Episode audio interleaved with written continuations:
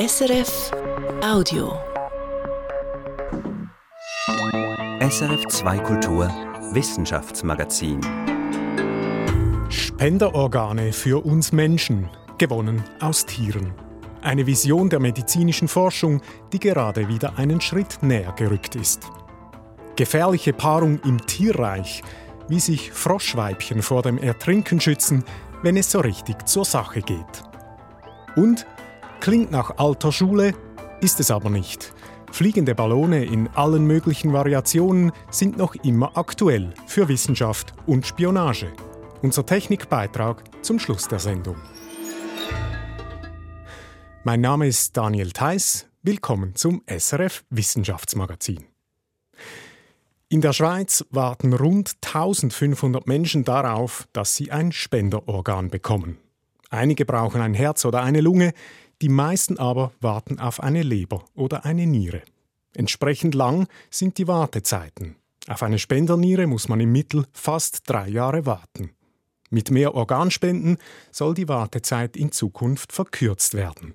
Aber die medizinische Forschung beschreitet auch noch andere Wege. Forscherinnen und Forscher versuchen Organe aus Tieren so anzupassen, dass sie mit uns Menschen kompatibel werden. Schon länger gibt es Versuche mit Schweinen, doch ihre Organe passen eben doch nicht ganz zum Menschen.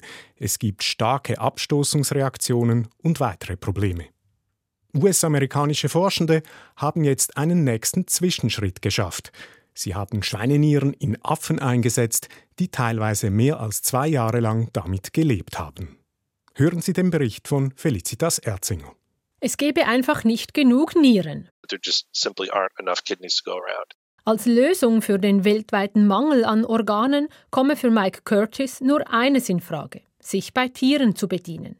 Es sei die einzige in naher Zukunft realisierbare Option. It's really, in our opinion, and from the data, the only near-term viable solution. Curtis ist Chef des amerikanischen Biotechnologieunternehmens eGenesis. Das Firmenziel, Schweine als Ersatzteilquelle für den Menschen zu nutzen.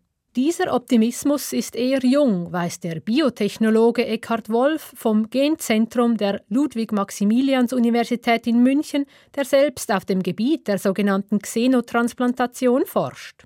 An Xenotransplantation wird seit 100 Jahren geforscht oder sogar noch länger, ja. Und man hat es lange Zeit für eine komplette Utopie gehalten.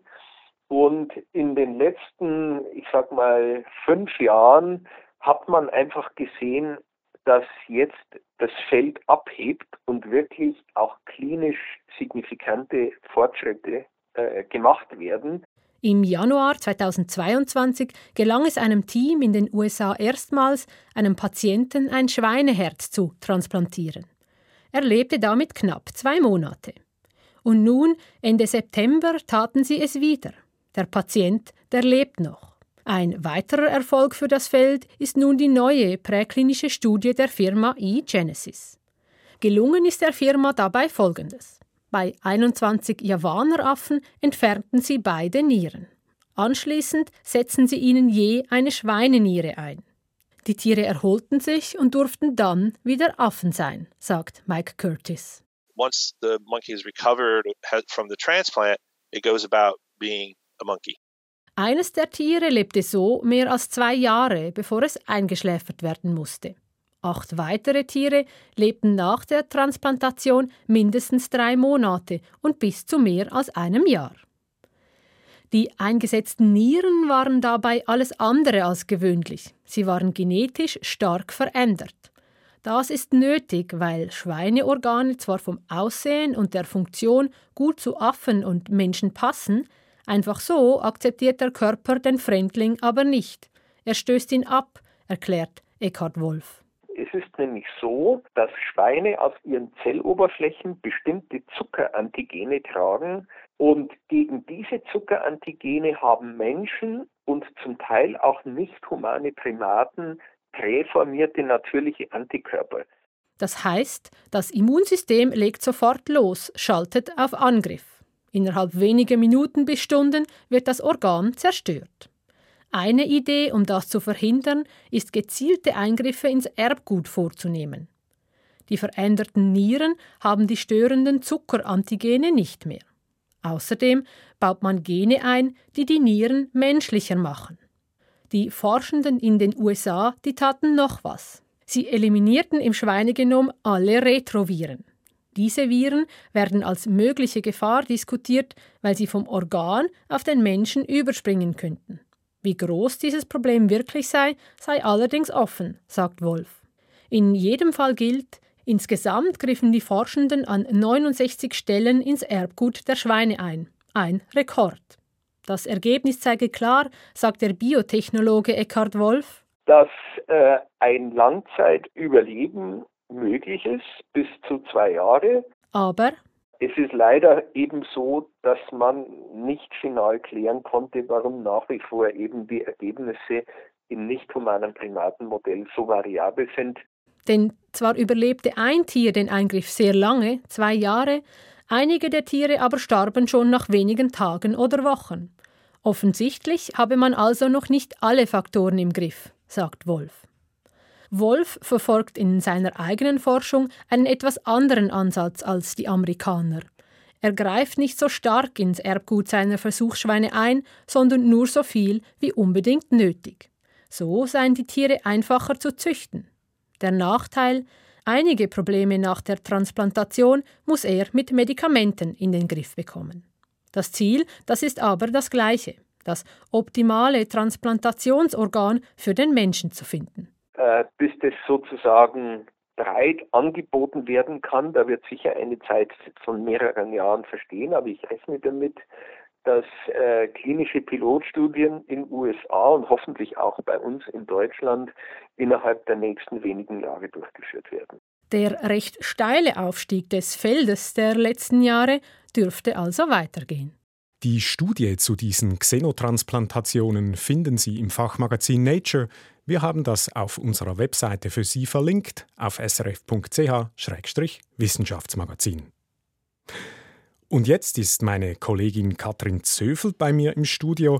Sie hat die Meldungen dieser Woche im Auge behalten und ein paar für uns ausgewählt. Ja, es waren diese Woche wirklich viele interessante dabei. Zum Beispiel Neues zu diesen uralten Fußabdrücken im Süden der USA.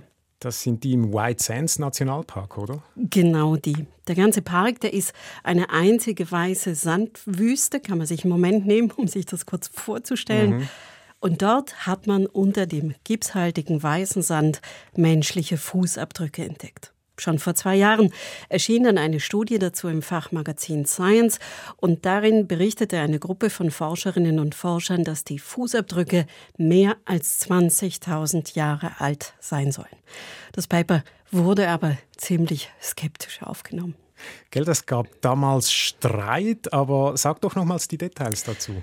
Kritik gab es vor allem wegen der Methode, mit der das Alter der Fußabdrücke bestimmt wurde. Und jetzt hat die gleiche Forschungsgruppe eine neue Studie zu den Fußabdrücken im Weißen Sand veröffentlicht. Und was haben die jetzt da gefunden? In dieser neuen Studie haben sie zwei weitere Methoden zur Datierung der Fußabdrücke verwendet und tatsächlich, sie sind mit sehr hoher Sicherheit zwischen 21.000 und 23.000 Jahre alt. Also eigentlich die Bestätigung, ähm, aber eben sag mal, menschliche Fußabdrücke in Nordamerika vor 23.000 Jahren. Die ersten Menschen, die sind doch erst viel später nach Amerika gekommen, ist die gängige Theorie. Ja, da würde ich sagen, das ist das, was man bisher gedacht hat oder wo man, wovon man bisher ausgegangen ist, dass die Menschen so etwa vor 16.000 bis 14.000 Jahren über die Beringia-Landbrücke von Sibirien aus nach Nordamerika eingewandert sind. Aber die Fußabdrücke in New Mexico, die erzählen eine komplett andere Geschichte. Ja, das wird noch spannend. Das ist jetzt in dem Fall Zeit, auch die Geschichtsbücher neu zu schreiben da. Naja, dafür ist es vielleicht noch ein bisschen früh, weil wir wissen ja noch sehr wenig, aber wer weiß. Wenn die Forscherinnen und Forscher jetzt den Fußspuren folgen, stoßen sie vielleicht auf eine Siedlung. Und wenn sie da Werkzeuge oder Knochen finden, wären das weitere sehr spannende Belege. Und vielleicht erzählen sie dann eine ganz neue Geschichte über die ersten Einwohnerinnen und Einwohner Amerikas. Kann man gespannt sein. Was ist dir noch aufgefallen diese Woche, Katrin? Uh, good News zum Weltraumteleskop Euklid. Das war seit seinem Start am 1. Juli ein Sorgenkind und seit dieser Woche ist es das nicht mehr. Sorgenkind, sagst du. Was war denn das Problem mit dem Teleskop? Euklid hat geeiert oder ein bisschen präziser ausgedrückt, immer mal wieder hat es im All kleine, unerwartete Pirouetten gedreht. Okay. Das war jetzt erstmal noch nicht so dramatisch, aber es war klar, wenn die Europäische Weltraumagentur ESA das nicht in den Griff kriegt, also gar nicht in den Griff kriegt, dann ist insgesamt der Erfolg der Mission schon in Gefahr. Das Teleskop das soll ja das ganze Universum kartieren und ohne Korrektur wäre nur noch eine Karte mit ziemlichen Lücken drin möglich gewesen. Was hat denn jetzt geholfen? Ein kleines Software-Update. Das Problem war gewesen, dass sich Euklid bei der Orientierung vertan hat. Es hat Signale, die eigentlich nur Streulicht waren, für weit entfernte Sterne gehalten und dann versucht sich daran zu orientieren. Da kam natürlich Murks dabei raus. Jetzt läuft aber wieder alles stabil. Allerdings läuft Euklid jetzt insgesamt etwas langsamer und das heißt, es wird wohl länger brauchen, bis es seine Mission erfüllt hat. Langsam, aber dafür ohne Eiern, sehr gut. Was hast du noch für uns, Katrin? Es hat ein bisschen mit Eiern zu tun. Es geht, glaube ich, ums Gackeln, oder? Es geht um Hühner. Und das knüpft auch ein bisschen an die Schweinenieren von vorhin an. Es geht um Hühner, die mit Eingriffen ins Erbgut so verändert wurden, dass sie eine gewisse Resistenz gegen Vogelgrippe entwickelt haben. Das wäre ja wirklich etwas, was vor allem die Geflügelzüchter sehr, sehr begrüßen würden. Das kannst du laut sagen. Im Geflügelbereich wurden seit Oktober 2021 wegen der Vogelgrippe oder auch nur wegen dem Verdacht auf Vogelgrippe Millionen von Hühnern, Puten, Enten und so weiter gekeult, also getötet. Ja, man möchte also dieses Töten vermeiden. Und was haben denn die Forscher jetzt da gemacht?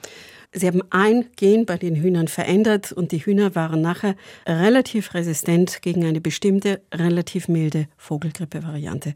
Gegen die Variante, die zurzeit so viel Schaden anrichtet weltweit, waren sie aber nicht resistent. Und was bringt denn jetzt die Geschichte?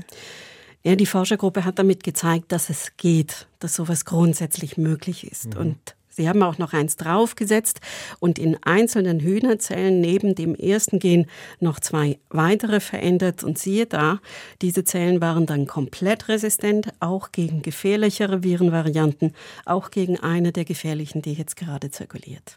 Der nächste Schritt, der wird jetzt sein, diese drei Genveränderungen nicht nur in Zellen, sondern in ganze Hühner einzubringen. Aber und das muss man wirklich betonen, selbst wenn das dann klappt und wirklich sehr gute Ergebnisse bringt, gibt es noch viele offene Fragen. Wie fit sind diese Hühner nachher zum Beispiel? Wie gut lassen sie sich mästen? Wie gut legen sie Eier? Kurz, die Frage, sind sie praxistauglich? Und wenn ganz, ganz viele Hühner diese Resistenzen haben, können sie in der Masse natürlich auch mit dafür sorgen, dass Virusvarianten, die diese Resistenz dann wieder umgehen können, sich durchsetzen. Und ob das dann nicht vielleicht welche sind, die gefährlicher für uns sind, ist völlig offen. Also Fazit, cooler Versuch, aber noch viele offene Fragen. Besten Dank für die Meldungen Katrin Zöfel und Nicole Friedli für die erste Meldung mit den Fußabdrücken.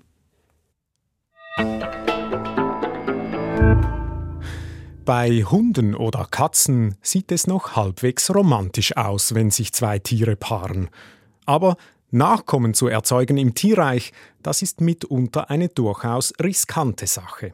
Stockenten etwa drohen teilweise fast zu ertrinken, wenn sich mehrere Erpel auf ein Weibchen stürzen.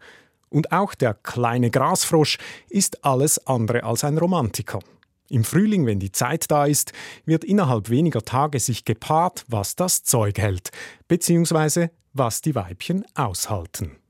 Die Grasfroschmännchen sind dabei nicht zimperlich und greifen nach allem, was sich bewegt. Sie bringen die Weibchen damit mitunter in Lebensgefahr, wenn sie sich zu mehreren an eines anklammern. Die Weibchen haben sich aber einige Tricks zugelegt, um lästige Heißsporne loszuwerden, wie eine aktuelle Studie im Fachmagazin Royal Society Open Science zeigt. Katharina Boxler berichtet. Am Anfang war der Zufall. Eigentlich wollte Caroline Dietrich herausfinden, ob Grasfroschmännchen größere Weibchen bevorzugen. Um die Frage zu beantworten, brachte sie jeweils zwei Weibchen mit einem Männchen zusammen. Dann ließ sie sie in Ruhe, während eine Kamera filmte. Die Aufnahme zeigte später Merkwürdiges. In einem der Wasserbecken klammerte sich ein Männchen an ein lebloses Weibchen, das alle Viere steif von sich streckte. Das hat mich schon sehr erstaunt, weil ich bei den Experimenten dann sicher nicht anwesend war, sondern danach die Videos geschaut habe und etwas erschrocken war, als ich eben ein Weibchen dort so regungslos äh, gesehen habe und dachte, hm, das war komisch, weil ich weiß, dass alle Tiere das überlebt haben und ich habe alle Tiere wieder in die Freiheit entlassen. Also es kann eigentlich nicht sein. Das Weibchen hatte offensichtlich auf toter Mann gemacht, damit das Männchen von ihm abließ. Und tatsächlich gab das Männchen auf und trollte sich. Und nach zwei, drei Minuten ist das Weibchen tatsächlich, hat sich umgedreht und ist weggeschwommen. Der Plan hat also funktioniert und Caroline Dietrich vom Museum für Naturkunde in Berlin hatte eine neue Forschungsfrage. Ist das Todstellen eine etablierte Strategie, um männliche Kletten loszuwerden? Und wenn ja, haben die Grasfroschweibchen noch andere Tricks auf Lager? Ja, haben sie. Die häufigste Strategie, die wir beobachtet haben, ist eine Art Rotierung um die eigene Achse. Das Männchen greift das Weibchen von hinten immer im Plexus und das Weibchen versucht sich da eben rauszudrehen und sich da aus diesem Griff zu befreien. Wir haben es im Feld gesehen, in den Tümpeln, dass die Tiere dann wirklich durchs Gewässer rollen. Und dann stieß Caroline Dietrich noch auf eine dritte Abwehrstrategie. Die Grasfroschweibchen haben zwei Lass mich losrufe im Repertoire. Einen haben sie den Männchen abgehört. Er bedeutet Hallo, ich bin im Fall ein Männchen. Männchen brauchen ihn, wenn ein anderes Männchen sie besteigen will. Quaken rotieren Totstellen. Die Weibchen tun's erstaunlich oft. 80 Prozent der Weibchen in Caroline Dietrichs Studie versuchten klammernde Männchen durch schnelle Drehungen abzuwimmeln, oft in Kombination mit den anderen Strategien. In der Hälfte aller Fälle mit Erfolg. Dennoch sterben viele Grasfroschweibchen während der Paarung. Sie werden erdrückt oder erliegen Stress und Erschöpfung, auch weil die Männchen sich oft gerade zu mehreren an sie klammern. Solch aggressives Paarungsverhalten findet sich bei vielen Tierarten, bei Wasservögeln zum Beispiel, bei Wanzen, Fischen und auch bei Primaten wie den Orangutans.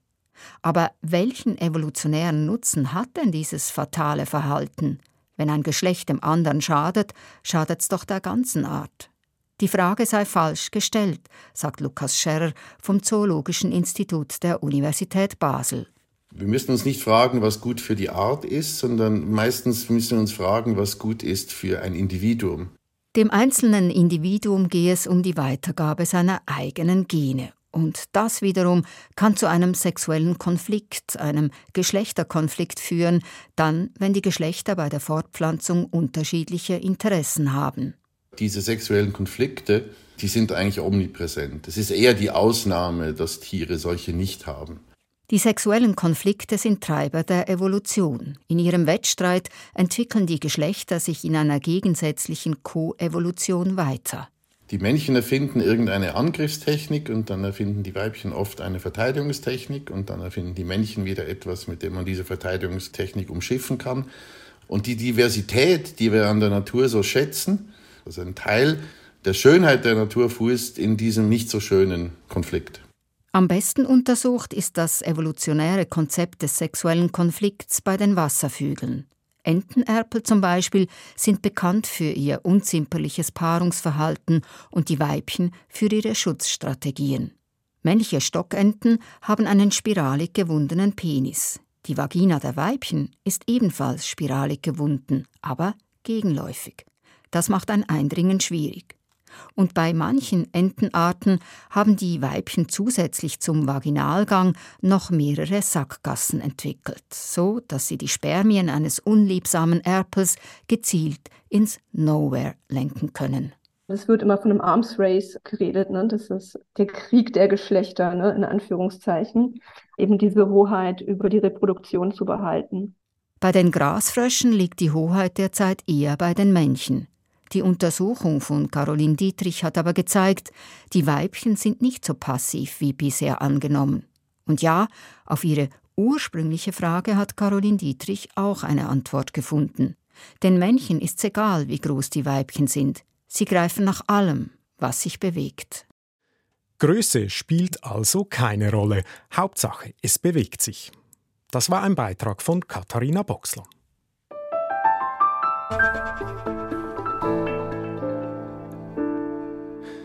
Erinnern Sie sich noch, Anfang Jahr? Was aussieht wie eine geschälte Litschi, ist nach amerikanischer Auslegung des Pentagon ein chinesischer Spionageballon, der gerade über die. Es gab eine große Aufregung wegen eines Ballons, der über die USA flog. Es war ein großer Stratosphärenballon, der direkt aus China kam. Eine Technik, die vermeintlich total oldschool war, sorgte für politische Furore. Ballone sind aber alles andere als reif fürs Museum. Sie werden auch heute noch laufend weiterentwickelt. Hören Sie den Beitrag von Karl Urban. This thing is up in the sky. Im Januar 2023 entdeckt der US-Amerikaner Chase Doak einen kleinen weißen Punkt am Himmel. Ein Stratosphärenballon, so zeigen später Nahaufnahmen. Darunter baumelt eine Nutzlast, 30 bis 60 Meter lang, mit ausladenden Solarzellen. Erst acht Tage später wird der Ballon von der US-Luftwaffe abgeschossen und seine Überreste aus dem Atlantik geborgen. We knew exactly where the balloon uh, was going. Präsident Joe Biden und seine Sprecherin Karine Jean-Pierre geraten unter Druck. Sollte der Ballon etwa US-Atomwaffen ausspionieren? Es stellt sich aber noch eine andere Frage. Wie kann es sein, dass ausgerechnet ein Ballon eine solche Hysterie auslöst, eine 200 Jahre alte Erfindung, die im Grund noch immer genauso simpel funktioniert wie damals? So simpel sie auch erscheinen mag, vor allem in der Atmosphärenforschung sind Ballons bis heute wichtig. Chinesische Quellen geben vor, auch der Ballon über den USA habe nur wissenschaftlichen Zwecken gedient und sei ganz ohne Absicht in amerikanisches Hoheitsgebiet abgedriftet. Dabei können Ballons längst viel mehr, als einfach nur mit dem Wind zu driften. At Loon, we're passionate about connecting people everywhere. Eines der ersten Unternehmen, die Ballons moderner und wendiger gemacht haben, hatte seinen Sitz in Kalifornien. Today, we're excited to introduce our newest flight vehicle. Das Unternehmen Loon, von Google gegründet, ist zunächst ein Forschungsprojekt. Es sollte dem Konzern neue Kunden erschließen, mittels Mobilfunkantennen an schwebenden Ballons, die abgelegene Regionen mit schnellem Internet versorgen sollten. Dafür aber mussten die Ballons ortstreu werden, also immer am gleichen Ort schweben. Sie mussten steuerbar werden, sagt Albert Herzog vom Institut für dynamische Meteorologie in Palaiseau bei Paris. Loon hat einige schöne Entwicklungen gemacht, die auf früheren Entwicklungen aus Frankreich in den 1980er Jahren aufbauen. Der von Loon entwickelte Ballon ist mit Helium gefüllt, was ihm Auftrieb verleiht. In seinem Innern aber befindet sich ein zweiter Sack und in ihm steckt normale Luft. Es funktioniert wie bei einem Fisch, der über seine Schwimmblase gezielt seine Tauchtiefe verändern kann. Soll der Ballon sinken, wird mit einer Pumpe Außenluft in den Sack geblasen und er wird schwerer. Soll der Ballon dagegen steigen, wird mittels eines Ventils wieder Luft abgelassen and that gives them the possibility to uh, steer the balloon to modify its altitude. Der Ballon konnte nun beliebig oft jene Höhen anfahren, in denen ihn Strömungswinde in die gewünschte Richtung treiben. Dazu kommt, Ballast, der früher in Form von Sand oder anderen Gewichten mitgenommen werden musste, wird überflüssig. Die Luft wirkt als beliebig oft regulierbarer Ballast. Dadurch verlängert sich die maximale Flugzeit des Ballons enorm und es ist nun Platz für mehr Nutzlast. Selbst tonnenschwere Gewichte können bis zu einem Jahr in der Luft gehalten werden. Doch trotz aller Erfolge, Loon scheiterte. Der Mutterkonzern Google ließ 2021 die Luft raus. Die Ballons seien zu teuer. Das Wissen, das Loon ansammelte, wird nun anderswo genutzt. In der Nähe von Toulouse im Südwesten Frankreichs versteckt sich hinter dem riesigen Gebäude eines Getränkeabfüllers das Firmengelände von Hemeria Airship. Hier werden seit 50 Jahren die größten Ballons Europas hergestellt.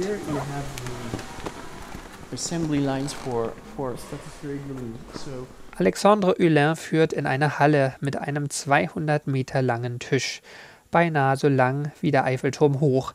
Bahnen eines weißen Kunststoffs werden hier miteinander verschweißt und mit verwobenen Fäden verstärkt. Der Ingenieur erzählt von seinem momentanen Lieblingsprojekt. Es sei ein bedeutendes Projekt, sagt Hulin. Sein Name Ballon Manövrant, kurz Ballmann. Wie bei Loon handelt es sich um einen ineinander geschachtelten Doppelballon. Herausfordernd werde die autonome Steuerung der Ballons entlang der verschiedenen Höhenwinde, denn das sei ein IT-Problem. Dafür sind Windsensoren nötig, die von den Ballons mitgeführt werden und deren Daten ständig zwischen den Bordrechnern verschiedener Ballons und Bodenstationen ausgetauscht werden. Und dafür müssen in Echtzeit große Datenmengen verarbeitet werden. Steering is complex because we need to be able to predict, in some sense, the winds. Wir müssen in der Lage sein, die Winde vorherzusagen. Ausgehend von diesen Vorhersagen müssen wir entscheiden, ob wir die Höhe anheben oder verringern wollen. Und wir müssen Korrekturen vornehmen, wenn der Wind nicht in die richtige Richtung weht. Weltweit besteht großes Interesse an dieser neuen Technik. Patente des eingestellten Loon-Projekts wurden von US-Rüstungsfirmen gekauft. Bei Himeria Airship in Toulouse wittert man ein neues Geschäftsmodell.